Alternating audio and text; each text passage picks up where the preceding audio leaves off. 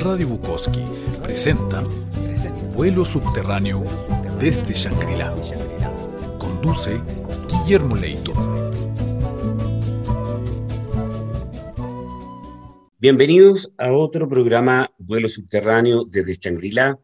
Hoy día me complace invitar a un amigo mío, productor musical, DJ, eh, eh, creador de espacio, eh, músico, contrabajista, bajista, guitarrista, sobre todo un creador, ¿no? Amigo querido Germán Estrada, ¿cómo estás tú? Hola Guille, ¿cómo estás? Encantado de, compartir este rato contigo. Oye, muchas gracias por darnos este espacio. Eh, yo sé que tienen una agenda ocupada, que la pandemia no ha sido fácil para los creadores. Me, me tocaba resucitar hoy día, de hecho. Muy bien, muy bien. Oye, querido amigo, cuéntanos un poco cómo has enfrentado tú como creador estos tiempos de pandemia.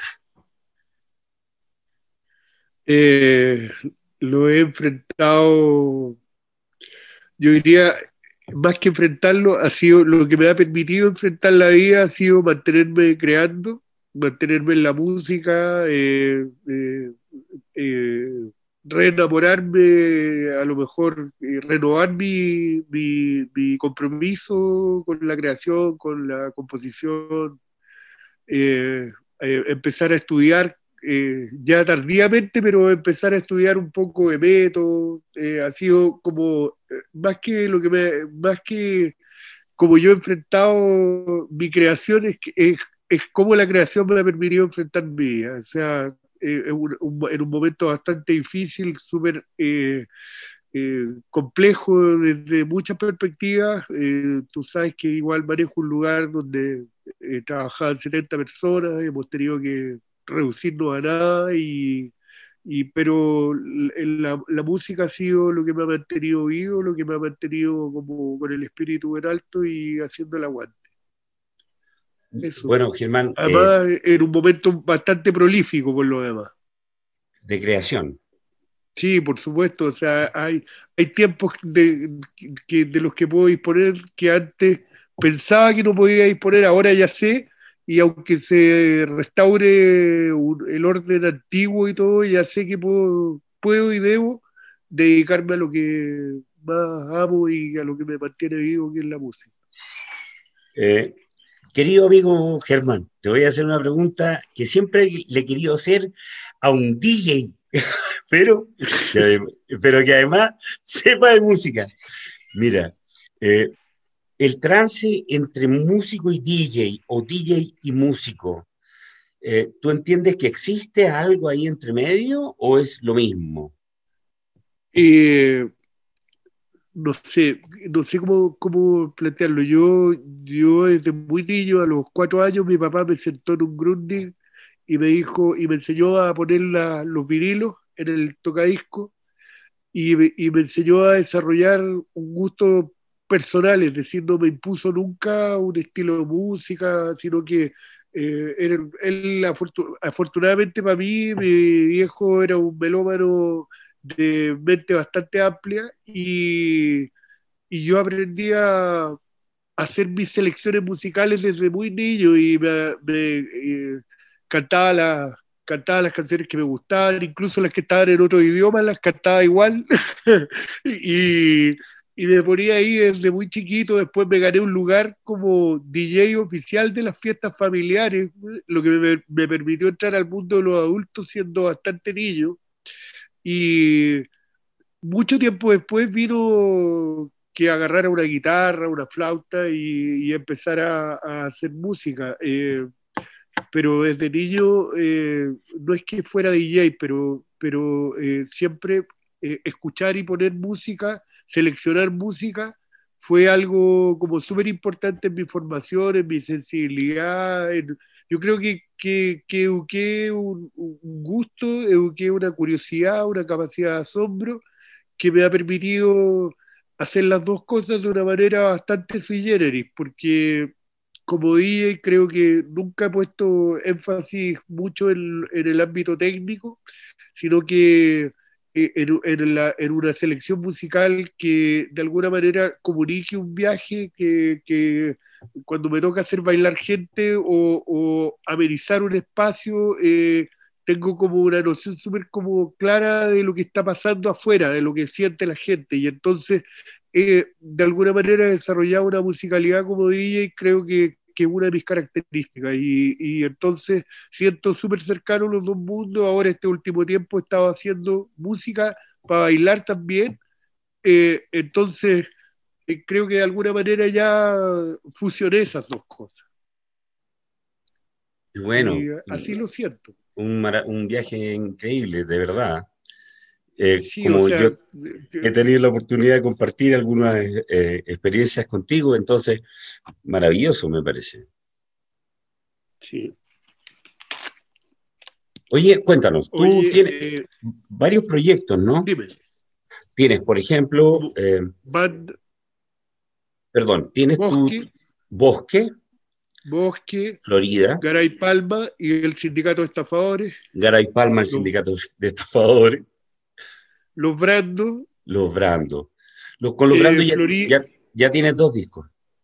Con los Brandos ya tenemos dos vinilos y estamos trabajando en el tercer disco. Con Bosque, todavía después de siete años, estamos recién terminando el primer disco. Eh, con el sindicato de estafadores tenemos un, un, disco que fue editado y publicado en Bulgaria, que nos, nos ha ido súper bien con ese proyecto en Europa, y ahora está saliendo el vinilo en estos días, el primer vinilo, y estamos trabajando ya en el segundo disco. Eh, estoy, eh, sigo con Florida, estamos eh, haciendo un, eh, en realidad lo hicimos hace varios años, pero hemos trabajado en la edición del segundo disco eh, y estoy metido en, tres o cuatro proyectos solistas con una cantante australiana que es Whiska, otro, estoy trabajando algunos temas con, con diferentes feeds, con el Felipe Quilaqueo, con Tomás González, con eh, varios artistas, con el Tagore igual. Eh, y he estado trabajando un proyecto de música electrónica como solista también. Eso. Un, abanico grande. Un abanico grande, tanto de, estilos como, como de, de, de, funciones eh, musicales diferentes, pues, o sea, no sé, pues, en algunas bandas toco bajo, en otras guitarra, en otras eh, soy el productor musical, etcétera, compositor igual. Entonces, me toca hacer, como son diferentes proyectos y diferentes eh, como funciones que cumplo musicalmente. Mm, Germán, yo voy a decir que tú eres el negro pésimo como DJ para que la gente te pueda ubicar. Sí, claro que sí. Eh, también, ¿no? Los es mi alias. Es tu alias, ¿no? Súper bien ganado en un momento, aunque ahora soy súper buena persona. muté, muté como el virus. muté a buena persona. Oye, Germán, pero vamos a hablar hoy día de un proyecto que a mí eh, en el corazón también me toca bastante, ¿no? Que se, eh, llama Florida, es la banda, y con un disco que se llama Florido. Eh, cuéntanos un poco de esta producción, cómo se arma, cuáles son tus visiones al respecto, ¿no? Te lo, te, lo, digo porque tenemos algunos auditores en España y en otras partes en Francia, ¿no? Que nos han, nos han pedido, oye, rescaten esto esta banda porque se escucha ya. Entonces te lo cuento yo desde antemano.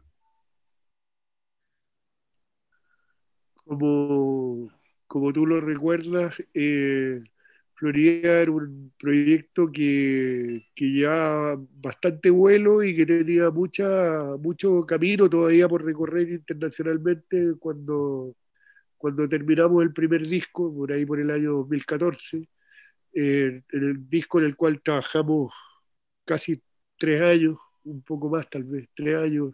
Y, y para mí, en lo muy, muy personal, eh, como compositor de, la mayor parte de los temas y de las letras también, eh, eh, representaba algo súper como una inflexión en el fondo en mi visión musical porque eh, era mi intención de poder rescatar el folclore chileno, de abordarlo eh, con mucho respeto, pero abordar el folclore y, someterlo a una, a una renovación, a una contemporaneización, a, someterlo a un lenguaje nuevo que es el de la música electrónica, pero sin perder eh, toda la riqueza de los matices eh, acústicos, de los matices vernáculos, igual como de, todo lo que es la, eh, eh, la riqueza propia de nuestra cultura musical, que, que si bien no está muy bien reconocida, tiene una variedad y, y, una cantidad de valores que están en ese disco, desde la música nortina hasta la música hasta las tonadas, la música chilota, la música mapuche. Entonces, eh, eh, es un disco en el cual de alguna manera vertimos, eh, con, yo hice las canciones, pero la, la banda de alguna manera logró hacer que, que, todo el proyecto sonara de una manera bastante especial, creo que fue un quiebre de la música, yo diría chilena, sin, sin, sin miedo a, a, parecer fanfarrón, porque, porque fue a lo mejor el primer disco de música chilena que, que buscó una interpretación, una reinterpretación del folclore, una, una renovación del folclore. Entonces, eh, tiene ese gran valor. Para mí es un disco que, que, que, que me permitió a entrarme en el mundo de la composición, de la producción musical, que me permitió eh, compartir con un equipo, o sea, en un momento llegamos a ser nueve músicos, en el disco participaron trece músicos y eh, fue una gran, eh, un gran disco, todavía sigue siendo para mí un, disco imprescindible a nivel de música local y y a pesar de todos los años que han pasado, todavía guarda eh, la frescura de sus canciones, de sus melodías, que es algo que lo distingue, verdad.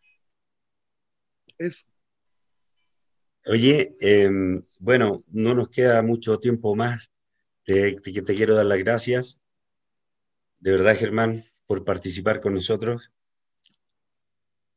Gracias a ti, Guille. Gracias a ti. Eh, tú sabes que, que, eh, más, allá de nuestra amistad y todo, eh, eh, lo que nos juntó en ese disco y que todavía está vivo, porque no sé si lo podemos decir o no, pero, pero estamos intentando trabajar en un proyecto para hacer ese disco sinfónico con el Sebastián Camayo, un gran director de orquesta chileno que con quien se, se, conversó la propuesta de él y la banda estuvo de acuerdo en interpretarlo con la Orquesta Sinfónica de la Universidad de Concepción.